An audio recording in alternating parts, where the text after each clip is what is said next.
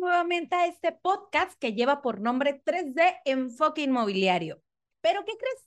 El día de hoy no va a tener los tres enfoques, no va a tener el enfoque de comprador, vendedor y asesor inmobiliario. El día de hoy el enfoque va a dos nada más, al comprador y al asesor o eh, asesor inmobiliario, perdón. Así es que quédate si estás en uno de estos dos o si eres el vendedor y quieres aprender un poquito más también quédate para que escuches de qué va este episodio, dónde vamos a platicar, qué sucede, en qué me tengo que fijar después de que ya compré mi casa, firmé escrituras, le pagaron al vendedor y me entregó mi casita. ¿Ok? Así es que quédate si quieres escuchar esta información que puede ser importante para ti, algún amigo o familiar. Hola, ¿qué tal? Mi nombre es Yadira Payán, soy asesor inmobiliario digital independiente, soy licenciada en Derecho y me encanta compartir valor en estas redes sociales, podcast, YouTube, Facebook y recientemente TikTok e Instagram. Así es que si tú el día de hoy quieres conocer un poquito más sobre la compra-venta a través de un crédito tradicional, quédate porque hoy vamos a platicar en qué te tienes que fijar después de que firmaste escrituras, le pagaron al vendedor y ya te entregaron la casa. Muy bien, recuerda que si eres el comprador, lo que sigue es administrar tu crédito. Te la compraste a crédito. Así es que lo que te toca es, eh, ¿recuerdas que hubo una parte en la precalificación donde podías descargar una tabla de amortización? Pues bien, esa tabla de amortización, mi recomendación es que ahora la pases a un Excel y la llenes con los datos que vienen en tu anexo B. Ahorita está fresquecito para ti porque lo acabas de hacer. Entonces tienes el anexo B a la mano y ahí puedes capturar el monto del crédito, cuánto se fue al fondo de protección de pagos, cuánto se fue a la cuota de administración, cuánto fue tu mensualidad, cuánto aporta tu patrón y puedes hacerlo con la formulita que viene en esa misma tabla de amortización arribita de los montos viene la formulita, esto más esto, menos esto, menos esto, igual a esto. Entonces, de esa forma, lo pasas a un Excel y puedes administrar eh, tu crédito. ¿Y a qué me refiero con administrarlo? Irle poniendo check a cada mensualidad que va pagando tu patrón. Recuerda, el patrón paga de manera bimestral. A ti te lo descuenta igualito como te paga tu nómina. Si te la paga semanal, te descuenta la mensualidad, la cuarta parte, cada semana. Si te pagan de manera quincenal, tu mensualidad la divide entre dos y eso te descuenta cada quincena, pero tu patrón lo paga dos meses después de cuando te hace el descuento.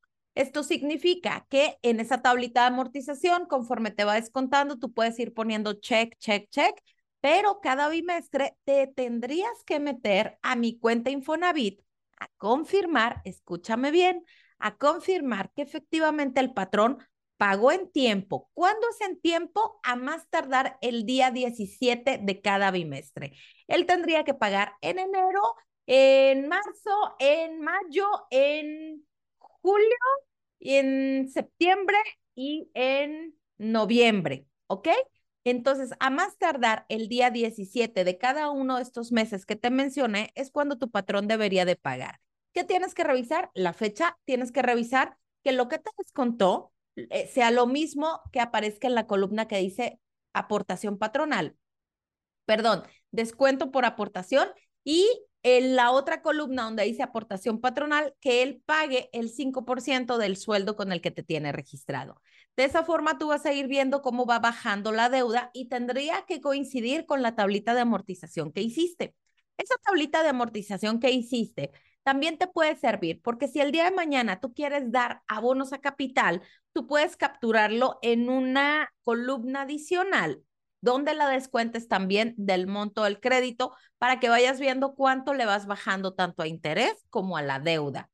Recuerda que las aportaciones patronales, perdón, las, las aportaciones adicionales las puedes hacer en cualquier día del mes, del año, etcétera. Entonces, si tú, por ejemplo, quieres dar en cuando te dieron el aguinaldo, cuando te dieron eh, las utilidades, cuando te dieron un fondo de ahorro, si es que tu empresa te está dando fondo de ahorro, o simplemente cuando vendiste algo en línea y dices de lo que vendí voy a dar tal cantidad o tal porcentaje a, a capital para irle bajando a los intereses y a la deuda, también lo puedes hacer cualquier día Ya tengo un videito y te lo pongo por aquí de cómo dar aportaciones a capital. Entonces, primero tendrías que descargar tu tabla de amortización, convertirla a Excel y capturar los datos.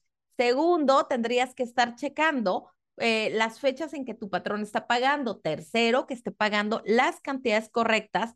Y cuarto, que sí se vean reflejados estos cambios y cómo va bajando tu eh, saldo de tu crédito. Otra de las cosas que tienes que saber es que si tu crédito fue tradicional, que de eso iba toda esta serie de pasitos que te expliqué, tienes derecho a algo que se le llama descuento por liquidación anticipada.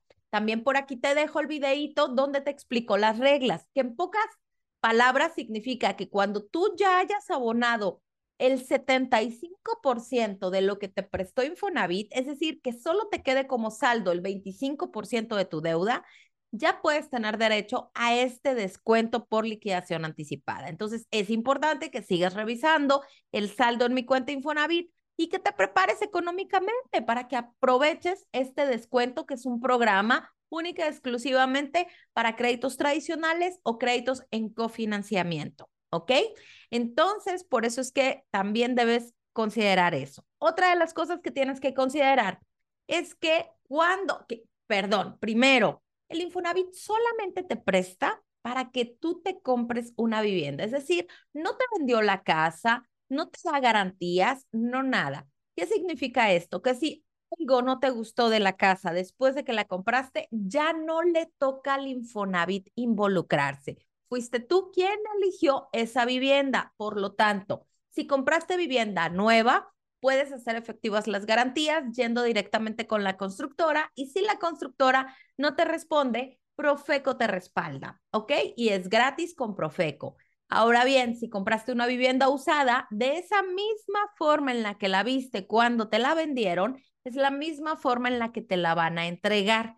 Es por eso que si tiene algún desperfecto o algo que acordaron tú y la parte vendedora y no se te cumplió, Infonavit no es el canal adecuado. Él solamente te prestó. ¿Qué significa esto? Que lo único que vas a ver con Infonavit es todo lo relativo al crédito. ¿Y a qué me refiero con esto? Que si el día de mañana te quedas sin empleo, con Infonavit puedes ver el tema de tu fondo de protección de pagos, que si el día de mañana te acabaste el fondo de protección de pagos y quieres aprovechar algún programa de Infonavit, te tienes que acercar con Infonavit, con él con todo lo que tenga que ver con los pagos. También, si el día de mañana, este, Dios guarde la hora, llegas a fallecer, tú crédito tiene un seguro de vida y quienes te sobreviven tendrán que ir al Infonavit a hacer los trámites para que la deuda que tenías quede liquidada. Ahora bien, otra de las cosas que es importante que sepas es que cuando firmaste escrituras, la notaría te debió haber dicho que en un promedio de cuatro, máximo a seis meses, tienes que pasar a recoger las escrituras originales. Si no las recoges, las van a destruir y tú en un futuro las vas a necesitar. Seguramente dirás, ya dirá, ¿para qué las necesito? Súper sencillo. Si es que quieres vender la vivienda o bien cuando termines de pagar tu crédito, son necesarias para llevar a cabo la cancelación de hipoteca. Recuerda, Infonavit te prestó, pero la casa es tuya, solo que está hipotecada. Cuando termines de pagar, le solicitas al Infonavit la cancelación de hipoteca. Entonces, vamos a derrumbar un mito. Las escrituras no me las dan hasta que termino de pagar. No, señores, no funciona así.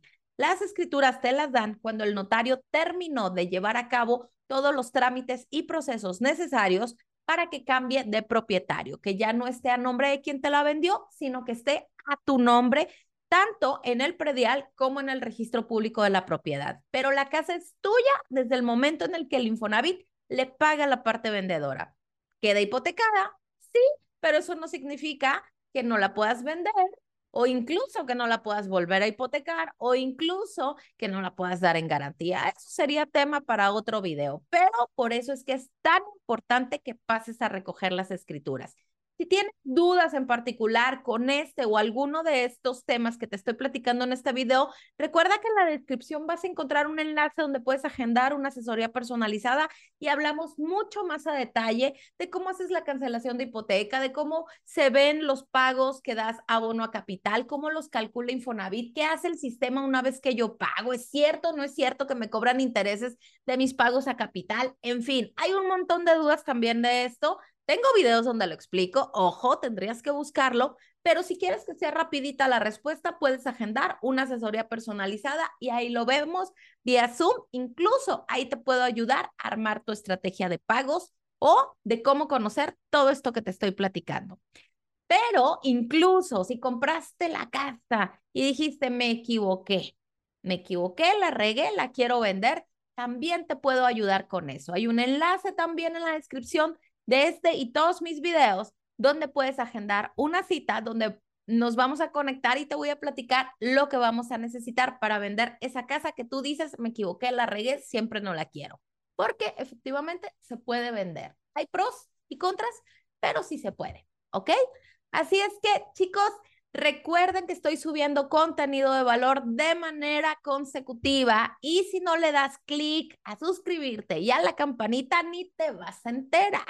Así es que yo te recomiendo que le des clic en suscribirte si me estás viendo en YouTube, si me estás viendo en Facebook, te doy, te recomiendo darle seguir y activar las notificaciones. Si me estás escuchando por alguna de las plataformas de audio, ayúdame para que tenga ganas de seguir creando contenido, dándome mis cinco estrellitas para que se posicione este podcast y yo tenga muchas ganas de darte más información de esto.